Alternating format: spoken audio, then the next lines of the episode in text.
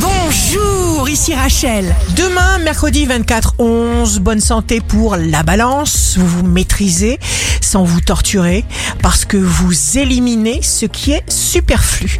Le signe amoureux du jour sera le scorpion. La maîtrise de soi, c'est l'art d'utiliser chaque force au moment et à l'endroit approprié.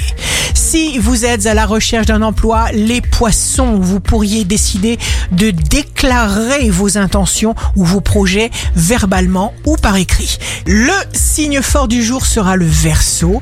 Changez votre façon de voir les choses et les choses que vous regardez changeront.